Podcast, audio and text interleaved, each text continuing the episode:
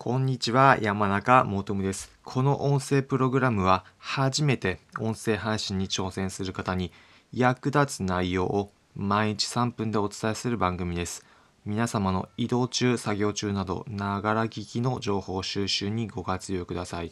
今回はあなたの音声が聞かれた後にできることというテーマで音声配信者の皆様に役立つ内容をお話しします。気になるという方はぜひ最後まで聞いてみてください。皆様の音声聞かれた後どうすればさらに濃い関係が作れるのか結論聞かれた方向けの場所を作ってみてください。どういうことなのか具体的なお話をします。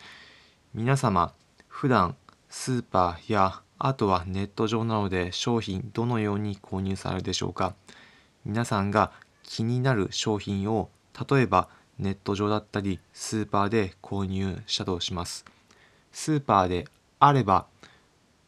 購入したものに関してポイントカードなどでもう一回来るような場所の設定を動線として設計されているものがあるかと思います。ネット上であれば購入された方に向けてその場でメールアドレスを登録してメールマガジンなどに登録いただいて毎回買ったお客様に対して集まる場所メールマガジンで情報コンテンツする場を設けるというふうになっているかというふうに思います。このようにまず最初皆様自分が面白そうというふうに思ってスーパーやネットショップの場合だと買ったコンタクトの場からその後さらに接触を続けていく場所を作っていくという動線を作っていくこと音声でも同じように展開できます。音声であれば聞かれた方向けにリスナー限定で音声配信のコミュニティを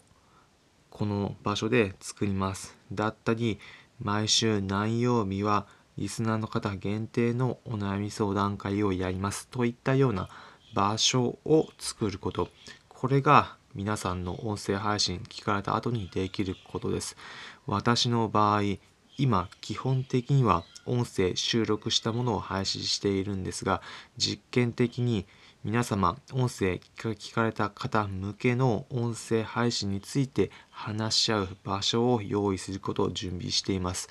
具体的には毎週土曜日に音声配信に関心がある方向けにライブ配信をしてその場で皆様の話し合うだったりコメントし合うなどのコミュニケーションをする場所を作ることを考えております。興味あるという方はぜひお気軽に今回の放送欄のところコメントいただければ幸いです。コメントはちょっとという方はレターいただければ幸いです。具体名を出すわけではないのでご安心ください。そういった音声配信に関心があるだったり興味があるという方向けに気軽にコミュニケーションが取れたりいろいろと話し合えるような場所を今作ろうというふうに考えています皆さんも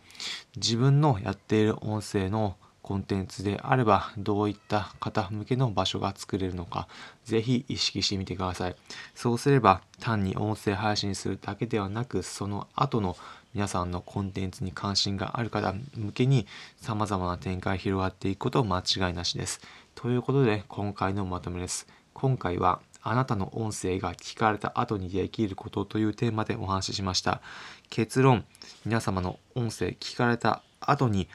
リスナーの方たちが集まれる場所をぜひ作ってみてください。今回の内容、参考になったという方は、いいねの高評価、またこの音声プログラムのフォローのボタンもポチッとお願いいたします。この音声プログラムは初めて音声配信に挑戦する方に役立つ内容を毎日3分でお伝えする番組です。皆様の移動中、作業中など、ながら聞きの情報収集にご活用ください。コメントもお待ちしております。ぜひお気軽にコメントいただければ幸いです。Twitter も更新しております。音声配信のコツに絞った内容で毎日 Twitter 更新しているので気になる方はそちらも見ていただければ幸いです。Twitter のリンク先は説明欄のところに貼っておくのでそちらからチェックしてみてください。それでは皆様良い一日お過ごしください。また次回お会いしましょう。それじゃあ。